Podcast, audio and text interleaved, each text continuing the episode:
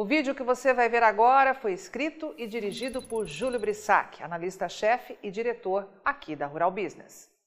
A BBC Brasil decidiu publicar uma reportagem para explicar por que a carne bovina está em alta.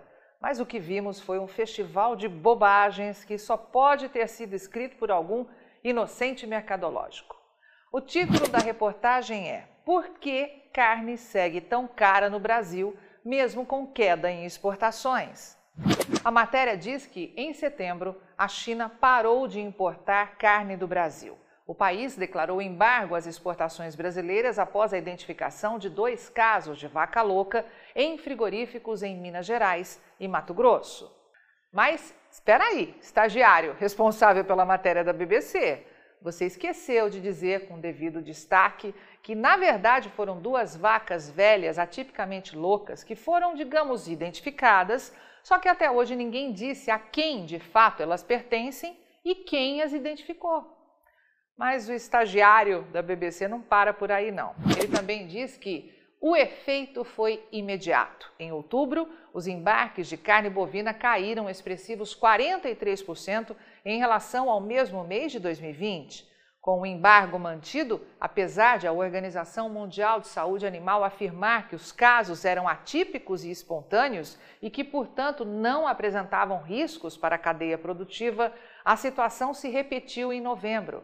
E a reportagem continua dizendo que, conforme os números levantados pela Associação Brasileira de Frigoríficos, Abrafrigo, as exportações de carne bovina in natura e processada recuaram 47% em volume na comparação com novembro do ano passado. Os dados foram compilados a partir das informações da Secretaria de Comércio Exterior vinculada ao Ministério da Economia. E segundo a matéria, com a perspectiva de queda nas vendas para a China no curto prazo, o volume de animais abatidos diminuiu. Com a demanda menor, o preço do boi gordo despencou em outubro, com a arroba cotada a 255 reais, cerca de 60 reais a menos do que no início de setembro, conforme o indicador do CPEA. Mas a reportagem destaca que os consumidores brasileiros, entretanto, praticamente não sentiram esta queda no bolso o boi caiu mais que no atacado, que por sua vez caiu mais do que no varejo. A reportagem diz ainda que os pesquisadores de pecuária do CPEA, Centro de Estudos Avançados em Economia Aplicada da Exalc USP, identificaram pelo menos duas das razões que explicam por que a queda no preço dos bois praticamente não foi sentida no bolso dos consumidores. Uma delas foi a autorização dada em outubro pelo Ministério da Agricultura para o armazenamento por até 60 dias em containers e não apenas em câmaras frias, como coloca a legislação sanitária atual, do que foi produzido antes do bloqueio, em 4 de setembro. Assim, a indústria pôde manter o produto estocado e não precisou necessariamente disponibilizar o excedente para o mercado interno. Essa dinâmica ajudou a segurar os preços elevados no mercado doméstico. No fim de novembro, a China deu o primeiro sinal de flexibilização e permitiu a exportação da carne certificada pelo menos até o dia anterior ao embargo, 3 de setembro, que foi então embarcada para a Ásia.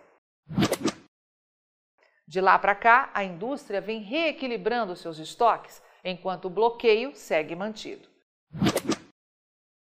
Outro fator colocado pelo pesquisador está no último elo da cadeia, o varejo. Em sua avaliação, os açougues e supermercados aproveitaram para comprar carne mais barata em outubro para estocar para as festas. E o processo de estocagem, que envolve refrigeração, é custoso, ele pontua. O consumidor, se puder, não vai abrir mão da carne, do churrasco no fim do ano. Ele vai cortar outros produtos antes e o supermercado sabe disso. Há ainda a possibilidade de o varejo ter aproveitado parte da redução de preços pelos fornecedores para aumentar suas margens de lucro. Essa foi a hipótese levantada em uma nota dura divulgada no fim de outubro pelo Sindicato das Indústrias de Frigoríficos do Mato Grosso, Sindifrigo MT, que chamava de distorção a diferença de preços entre atacado e varejo e afirmava que ela mostrava a ganância de um elo que não quer fazer parte de uma corrente da cadeia. Os balcões dos açougues e supermercados precisam se engajar na cadeia e não se apresentarem como inimigos, concluía o comunicado. A reportagem procurou a Associação Brasileira de Supermercados, a Abras, que não se manifestou até o fechamento deste texto.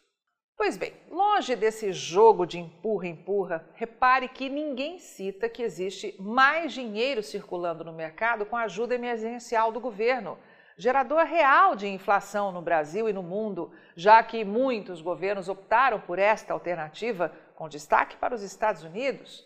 Também não te contam dos baixos estoques de gado no Brasil, que depois de décadas de margem de lucro ruim, fez com que muitos produtores de gado gordo deste país abandonassem a atividade, optando por migrar para a agricultura ou então vendendo suas terras ou arrendando esses antigos campos de pecuária para agricultores.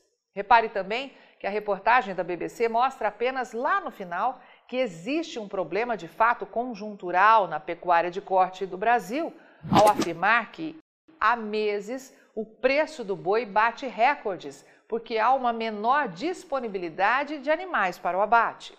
Mas, ao contrário do que citam na reportagem, isso não é reflexo do próprio ciclo da bovinocultura, que compreende os períodos de reprodução e reposição dos animais.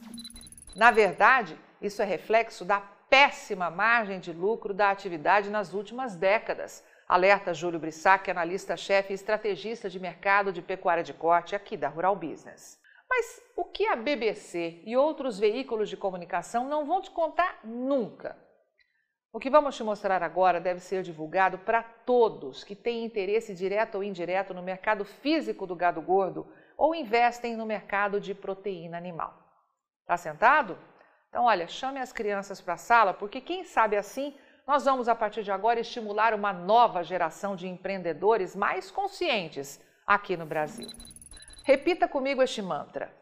Frigoríficos exportadores de carne bovina do Brasil estão faturando como nunca com vendas para o mercado chinês.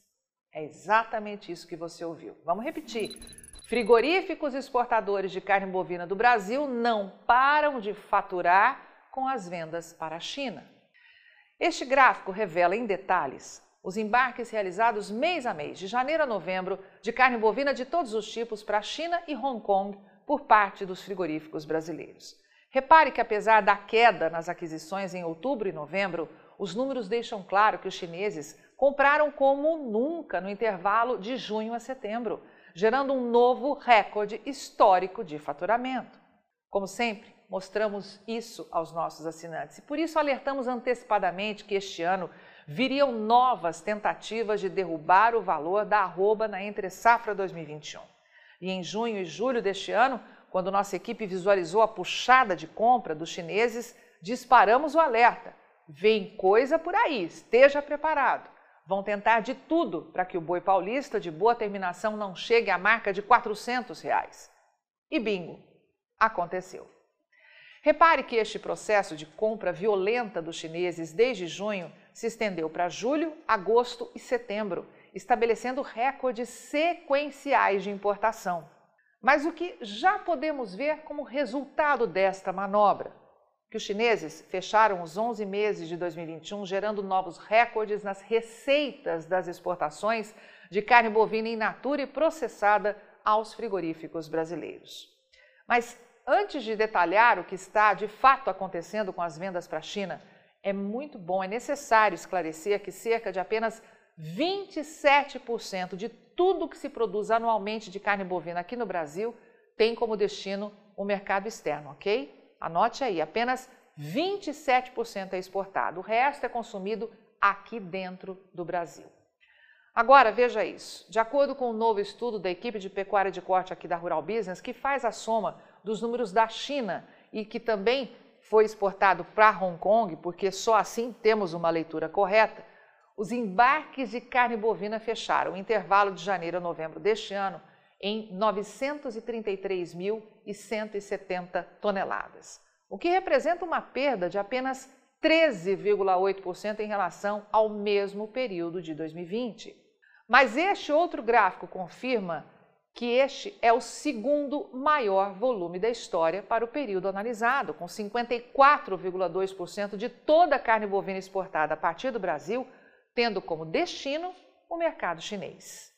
Os números oficiais do Ministério da Economia, investigados pela Rural Business, revelam ainda que essas empresas frigoríficas brasileiras fecharam o período com faturamento histórico de 4 bilhões e 690 milhões de dólares, ou mais importante para o departamento financeiro dessas empresas, 25 bilhões e 220 milhões de reais, com o dólar cotado na média de 5,37 neste intervalo gerando, como dissemos, o maior faturamento da história. Isso fez com que os frigoríficos exportadores de carne bovina aqui do Brasil faturassem apenas com as vendas para a China mais de um bilhão de reais frente ao antigo recorde de 2020. Não esqueça que ainda falta o mês de dezembro para fechar o ano. E pode ter certeza que todos os alertas disparados pela equipe de pecuária de corte aqui da Rural Business antes e depois do falso embargo chinês estavam certos. Afinal, os frigoríficos exportadores de carne bovina aqui do Brasil vão fechar o ano de 2021 com o maior faturamento da história. E como sempre mostramos aos nossos assinantes, esse tal de embargo chinês não passa de uma grande farsa. Parte do que acabamos de te mostrar foi extraído de nossa análise de mercado da última quarta-feira, dia 8 de dezembro. E esperamos com isso gerar informações que despertem para a realidade aquela parte inocente do mercado que ainda consome diariamente uma avalanche de notícias publicadas de graça por aí, para tentar ao mesmo tempo gerar menor preço para o gado gordo no Brasil, diminuir a margem de lucro do produtor atingindo o objetivo maior de parte dos mega frigoríficos deste país, que é o de integrar ou continuar a quebrar uma boa parte dos produtores de gado do Brasil e assim controlar com mais facilidade os preços e o mercado de carne bovina e demais e não menos importantes derivados do gado. Entendemos que agindo assim, vamos garantir melhora na margem de lucro dos nossos assinantes, mudando a forma de ver o mercado daqueles que, infelizmente, em pleno 2021, ainda não têm acesso às nossas informações diárias de mercado. E aproveitamos para agradecer a todos que entenderam que a Rural Business vive de seus assinantes e que isso permite uma total independência editorial. Claro, não somos donos da verdade, mas tenha total certeza que aqui em nosso conteúdo não existe interferência de compradores ou vendedores. E aproveitamos também para agradecer a todos os nossos assinantes que têm mandado para a nossa equipe mensagens de agradecimento por terem lucrado ou deixado de perder muito dinheiro, quando ainda no primeiro semestre avisamos que vinha pela frente uma manobra para derrubar o valor do boi e da vaca gorda aqui no Brasil. Agradecemos de coração a todos que, por meio de sua assinatura mensal, mantêm viva a única agência independente provedora de informação estratégica para o agronegócio do mundo. Porque aqui é sempre muito bom reforçar: não existe interferência de anunciantes em nosso conteúdo.